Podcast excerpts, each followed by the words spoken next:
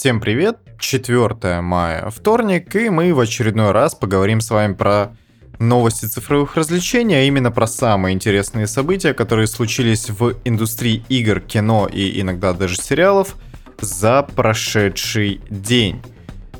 Пиар-менеджер GC Game World Захар Бочаров дал как говорят, большое интервью сайту Gaming Bolt, но оно само еще не вышло, так что есть некоторые выдержки, если можно так сказать, какая-то небольшая информация по поводу того, что он вообще рассказывал про Сталкер. И вот что нам стало известно. Во-первых, это будет достаточно большая игра. По словам Захара Бочарова, даже если просто идти по сюжетной линии, вы можете потратить достаточно много времени исключительно на нее. Ну, то есть, сколько в моем понимании достаточно много времени? Для синглплеерной игры это часов, наверное, 40-50.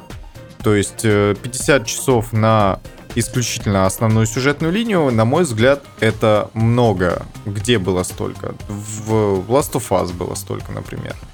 Во второй части. То есть у меня на ее прохождение ушло часов 40 непосредственно основной геймплей на основной сюжет. Там как бы ответвлений больше никаких не было, но тем не менее. В Cyberpunk 2077 основная сюжетка пробегается часов, наверное, за 25.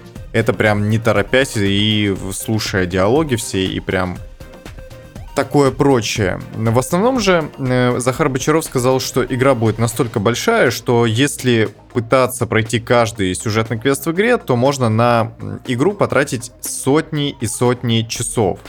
Я, конечно, в принципе, допускаю, что это может быть так, то есть и две сотни это уже сотни часов, но, например, на то, чтобы пройти все дополнительные квесты в Искариме можно было потратить вообще бесконечное количество времени, потому что они просто бесконечно генерятся постоянно. Будет ли подобная система использована в Сталкере, это, конечно, вопрос довольно спорный. Или все-таки Бочаров говорил исключительно о сюжетных дополнительных квестах, то есть не просто пойди что-нибудь зачисти. Это такое. Все же ждем, конечно, полного интервью, в котором нам пиар-менеджер расскажет больше каких-то интересных подробностей про Stalker 2. И посмотрим тогда уже, что можно будет сказать непосредственно про игру. Также, кстати, я напоминаю, что недавно из утекших документов из э, Microsoft я, кстати, не помню, это... А, ну, разумеется, это было сделано в рамках суда Apple и э, Epic Games. Оттуда вообще очень много различной информации утекло, и мне кажется, даже слишком много подковерных всяких интриг э, именно в игровой индустрии, наверное, чересчур. Так вот, стало известно, что Stalker, скорее всего, если верить этим документам, будет эксклюзивом Microsoft на протяжении трех месяцев. То есть он сначала выйдет на Xbox и на ПК, и только спустя три месяца, возможно, не раньше, чем через три месяца, это нужно понимать, но не факт, что это вообще произойдет, выйдет на PlayStation 5. Но учитывая то, что в принципе у PlayStation огромная аудитория, я думаю, если у них есть возможность сделать именно мультиплатформу, этим надо пользоваться все-таки. Игроки пожаловались на частые вылеты и потерю прогресса в Returnal. У игры прям действительно какие-то проблемы с техническим состоянием, и просто вылеты они могли бы на самом деле не так сильно сказаться на какой-то общий хайп, на общий ажиотаж в этом плане, если бы игра не была роуглайком. И там потеря прогресса это очень неприятно, потому что если вы в одном своем ране, допустим, получили краш, то вы потеряете, соответственно, весь прогресс этого забега. И это, конечно, очень расстраивает. Говорят огромное количество вещей вообще про Returnal и про ее техническое состояние. И самое интересное заключается в том, что даже журналисты об этом пишут, что в момент написания обзоров они сталкивались с крашами, и даже после того, как они решили просто поиграть в игру, они тоже продолжают с ними сталкиваться. И Housemark никак пока что это не исправило. Дело даже в другом, что они выпустили вроде бы как патч, который должен всю эту историю пофиксить, но, но, это все только усугубило. Игроки отмечают то, что у них стала крашиться не только сама игра, но и консоль начала там э, перегруж... перезагружаться, уходить в безопасный режим. И прочие неприятные вещи происходят непосредственно с железом. Так что патч он сделал все только хуже. Но разработчики намекают, что проблема может быть не только в техническом состоянии самой игры, сколько с тем, как э, PlayStation 5 работает. То есть они никаких, естественно, подробностей не рассказали, потому что, я напоминаю, Returnal это эксклюзив платформы. Но все-таки они говорят о том, что проблема может быть еще и со стороны PlayStation. То есть они писали в поддержку, они писали с э, списывались с разработчиками непосредственно программного обеспечения для консоли, но пока что результатов нет никаких. Ну, глупо говорить о том, что платформа все еще сырая, потому что сколько ее, 7 лет делали. Наверное, все-таки должны были какие-то выводы из этого извлечь, и все-таки платформа должна быть достаточно стабильна. Это же консоли, вставил и играй. Ну, вы знаете, как это обычно происходит и как это должно происходить. Но тем не менее, все-таки проблема консоли и проблема железа тоже присутствует. Как с этим буду справляться, я пока что не знаю, но это нормальная такая антиреклама для PlayStation 5, конечно, на мой взгляд, ну, такое. Думаю, что следующие патчи эту историю как-то пофиксят, но встречаются не только просто вылеты, а еще и баги, что пользователи не могут открывать двери в следующие локации, не могут э, просто двигаться по игре, потому что натыкаются на баг, который им руинит все прохождение. И я вообще не понимаю, если честно. Например, один из пользователей Reddit говорит, что у него был отличный забег, он потратил около 4 часов, убил второго босса, но он пошел спать. Но когда проснулся и включил PlayStation 5, что он э, обнаружил, что PlayStation 5 и игра обновились, и поэтому он потерял весь прогресс. Ну, просто потрясающе. Я удивлен то, что сложность роуглайков выходит просто на железный уровень, если вы понимаете, что я имею в виду. Ну ладно.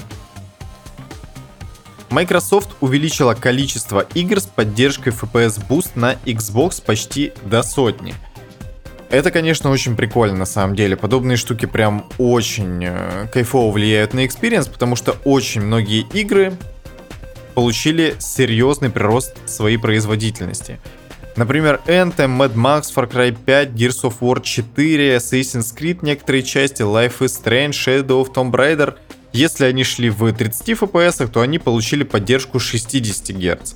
Это, ну, тут все указано в герцах, нужно понимать, что это лог скажем так, сместился на более высокую цифру. То есть теперь не залочено на 30, как это обычно было раньше. Некоторые игры получили даже поддержку 120 Гц. Но нужно все-таки отметить, что в некоторых случаях это привело к более плохому качеству графики, например, в Battlefield 5. Она работает в 120 FPS на Xbox Series X, но с более ухудшенной графикой. Поэтому пользователям была предоставлена возможность выбрать либо производительный режим, скажем так, либо режим качества, то есть с более хорошей графикой, но меньшим FPS. В принципе, это, конечно, очень круто. Я считаю, прям, даже я не знаю до чего докопаться. Даже если это нестабильно работает в некоторых играх, системность и подобный подход мне, в принципе, очень нравится. Это очень здорово, и я считаю, что подобных технологий PlayStation не хватает. Им бы хотя бы свои эксклюзивы нормально воспроизводить было бы уже хорошо. И мы вскользь уже упомянули эту тему, но все-таки суд между Apple и Epic Games стали, э, стал таким вообще клондайком информации. Я об этом уже говорил. Выяснилось, что некоторые издатели платят Sony за кроссплей. И, конечно, такова цена большой аудитории PlayStation. Я, например, напоминаю, что именно на PlayStation 4 приходится больше 45% игроков Fortnite, несмотря на то, что эта игра доступна вообще везде, где только можно, даже на мобилках, на андроидах, по крайней мере. И из этих документов стало известно, что э, Sony за неполученную, скажем так, э, прибыль от кроссплея из-за того, что игроки играют на других платформах, получают определенный процент от издателя. То есть это не какая-то фиксированная стоимость. История получается в том, что если издатель платит э, Sony за кроссплей, они заключают определенную сделку, то чем меньше игроков играют на PlayStation 4, и на PlayStation 5, насколько я понимаю, тем больше издатель вынужден платить э, Sony. Ну, по крайней мере, насколько здесь э, ясно это было написано. То есть, разумеется, разумеется, от случая к случаю подобные договоры, они, скорее всего, разнятся, их условия тоже разнятся. Но история в том, что все стабильно платят Sony за то, чтобы иметь возможность привлекать аудиторию с PlayStation на свои э, другие платформы. Это, конечно, странный подход, но тем не менее, все-таки огромная аудитория PlayStation позволяет Sony диктовать свои условия в этом плане. И самое, что не любопытное, виртуальную валюту нельзя перенести с другой платформы на PlayStation 4, даже если у вас есть кроссплей в конкретном проекте. Зачем так сделано? Ну, абсолютно очевидно. Чтобы комиссия 30%, которую платят все э, издатели, которые издают свои игры в PSN, платили ее непосредственно в PSN. Ну, то есть э, игрок может купить там 10 тысяч как- каких-то коинов, я не знаю, какой-то валюты в лаунчере Epic Games, в том же Fortnite. Я не знаю, как это работает в Fortnite, но предположим. И тогда 30% получат, э, точнее, тогда полную стоимость получат Epic Games. Но если тот же самый игрок сделает такую же покупку на 10 тысяч коинов уже с PlayStation 4, тогда 70% получит Epic Games, а 30% получат э, непосредственно Sony. И поэтому почему-то у Epic Games в этом плане претензий никаких к Sony нет. А я напоминаю, что это основная претензия именно студии и компании, корпорации к Apple, поэтому и удалили, допустим, Fortnite оттуда. Ну, странный подход на самом деле, но тем не менее бабки решают все в очередной раз. И я думаю, что из э, материалов дела между Apple и Epic Games это далеко не последняя, не самая интересная информация, которая нам будет еще известна. Ну, все же пока что говорить о том, что Sony имеют с этого какой, какие-то колоссальные бабки, все-таки не приходится. По крайней мере, из э, слитых документов все еще ничего подобного не стало известно. Sony проинвестировала Discord, и в 2022 году Сервис будет интегрирован в консоли PlayStation и также в их мобильные приложения. Да, недавно еще стало известно то, что Discord и Microsoft отменили свою сделку, потому что Microsoft за 10 миллиардов долларов собирались приобрести эту платформу, но э, Discord отказался. И теперь они полноценные партнеры с PlayStation. Никакого поглощения, естественно, не произойдет, потому что Sony, видимо, в этом не очень заинтересована, и я просто подозреваю, что у них нет 10 миллиардов долларов на подобную покупку. Но партнерство было заключено, и наконец-то на консоли PlayStation будет хороший полноценный чат. Это очень здорово, я считаю, потому что Discord это прям э, лидер своей отрасли, скажем так. И он предоставит огромное количество возможностей тех, тем игрокам, которые устали от внутренних тусовок, потому что они работают, конечно, ну, так, довольно посредственно, прямо скажем. Особенно по сравнению с теми возможностями, которые предоставляет Discord и подобные ему сервисы. Только 7% пользователей, взявших бесплатную игру в EGS, после совершили хотя бы одну покупку. И средняя выручка от таких клиентов это 40 долларов. И это, конечно, просто кошмар. Epic Games Store пока что абсолютно убыточная история, если за рамки вынести Fortnite э, вообще в принципе. Пока что Epic Games закидывают своих игроков бабками. И выхлопа от этого нет совершенно никакого. 7% пользователей, даже если это перевести в абсолютные значения, это будут какие-то мизерные цифры. Только 33% приносят э, доход вот эти вот игроки, понимаете, от общего дохода Epic Game Store. Это ужасно, это просто кошмарно, и если EGS в ближайшее время не изменят свою стратегию, я думаю, они закроются, потому что это просто какие-то колоссальные убытки, которые, ну, неоткуда покрывать.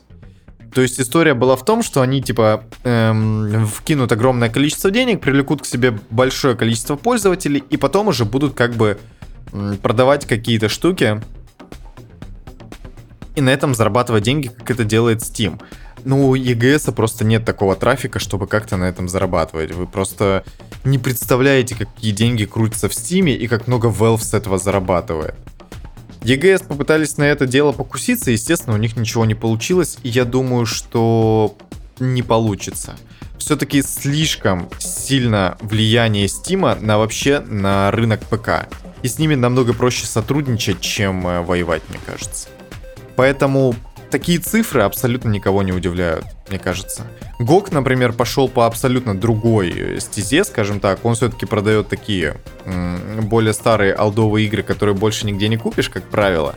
И поэтому он развивается активно и действительно имеет с этого прибыль. EGS в этом плане решил инвестировать и закидать своих игроков деньгами, как я уже сказал, и пока что это не дает вообще никакого выхлопа. Короче, грустно, но пока что, пока что EGS это все, точнее, просто Epic Games это все еще увозит за счет огромных прибыли, прибылей Fortnite. Но вы знаете, у меня, короче, есть такое предчувствие, что если дело Apple и Epic Games разрешится в ближайшее время, хотя бы в ближайший год, предпосылок к этому не очень много, но все-таки мне кажется, что должно как, какие-то хоть подвижки начаться в этом плане то очень сильно это может, конечно, ударить по Epic Games, и там уже никакой Fortnite их не спасет, потому что проигрыш э, дела с Apple их надломит, огромные потери в Epic Games Store тоже, естественно, ни как э, ни моральную ситуацию, ни финансовую не улучшают в компании, поэтому, ну, Epic Games, конечно, мне кажется, ввязались не в ту битву, которую они могут выиграть, если честно. Titanfall обновила свой пиковый онлайн, и это, ну, можно сказать, что если не победа сообщества, то, по крайней мере, достаточно интересный шаг. Потому что в Steam объявлены бесплатные выходные, и они все еще длятся, по-моему, до как раз 4 мая, а, до 3 мая 20.00 20 по МСК, то есть все, бесплатные выходные закончились, так еще и игроки, которые забросили Titanfall 2, к ней вернулись. Вообще, если честно, мне очень нравятся подобные штуки, и, к сожалению, они абсолютно не действенны, потому что, да, ну, в, игры... в игру сейчас играет 27 тысяч игроков, но это как бы не то, чтобы очень много, если честно, в общемировом масштабе, скажем так. Несмотря на то, что Titanfall действительно очень интересная игра, почему-то EA на нее прям как-то кардинально забила. Это просто верх некомпетентности, если честно. Она вышла между Battlefield и Call of Duty в свое время, в 2016 году, и, естественно, не смогла завлечь э, core аудиторию этих игр, на которую все-таки метила, мне кажется. Хотя у нее были большие амбиции и большие возможности. Сейчас э, EA делает Apex Legends, у них вообще никаких проблем в этом плане нет, и, естественно, подобный перформанс от э, сообщества вряд ли вернет жизнь в игру, потому что она уже никак Respawn не поддерживается, к сожалению. Несмотря на то, что Titanfall 2 мне кажется, ну, концептуально более интересным, чем Apex. Я такой вот ретроград в этом плане. Все-таки сессионка с огромными мехами, мне кажется, как-то более интересно, чем полуанимешная, хотя это больше Fortnite, чем э, битва королевская очередная. Ну, посмотрим. Может какой-то и будет от этого выхлоп, какой-то результат, потому что даже Respawn у себя в Твиттере отметили такую активность от пользователей. Bluepoint Games работают над неанонсированным проектом с ноября 2019 года, а это уже больше полутора лет. Короче, Bluepoint Games уже давно заслужили то, чтобы работать над своей собственной игрой. Проблема только в том, что у них недостаточное количество и качество именно творческого персонала, мне кажется. Почему-то у них в этом плане есть какие-то проблемы, потому что многие игроки отмечают, что Dark Souls, точнее Demon Souls Remake, который и сделали Bluepoint Games, а также они еще сделали Shadow of Colossus, он безупречен с точки зрения технического исполнения, но вот э, то, где нужно было проявить именно свою творческую жилку, а не делать как бы по методичке, там, конечно, игра достаточно серьезно проседала. По крайней мере, я такие комментарии встречал и неоднократно. Если Bluepoint Games как-то исправили эту ситуацию и привлекли к себе сотрудников, которые могут что-то в этом плане делать, тогда хорошо. Я думаю, что они уже давно заслужили свою собственную игру, и если это получится хороший проект, или как минимум, ну, 7 из 10, хороший. Просто не отличный, хороший. Тогда у них есть будущее за пределами бесконечного ремейка и ремастеростроения. Потому что в этом одни уже достаточно хорошо поднаторели. И вернуться к тому, чтобы делать ремастер игры, они могут всегда. Я напоминаю, что они еще помимо Shadow of Colossus и Demon Souls ремейков работали над ремастерами Uncharted. Nathan Drake Collection практически полностью выпущен под их, э, из-под их пера, скажем так. Поэтому они, в принципе, молодцы и качественно делают свои штуки. Также Шрек получил 4К переиздание в честь 20-й годовщины фильма, и все желающие могут его уже посмотреть. А, пока что не могут, на самом деле, потому что официально фильм должен был выйти 11 мая, ровно в 20-летнюю годовщину, но Blu-ray диск утек раньше срока, и его образ уже попал в сеть, поэтому, ну, если вы поищете, вы можете найти, к сожалению, такие вещи иногда происходят. Ну что ж, на этом у меня на сегодня все. Вы можете подписаться на одноименную группу ВКонтакте, поставить лайк в Яндекс Музыке, а также написать свой отзыв и поставить оценку в Apple подкастах, потому что это просто приятно. Увидимся, а точнее услышимся завтра. Пока-пока.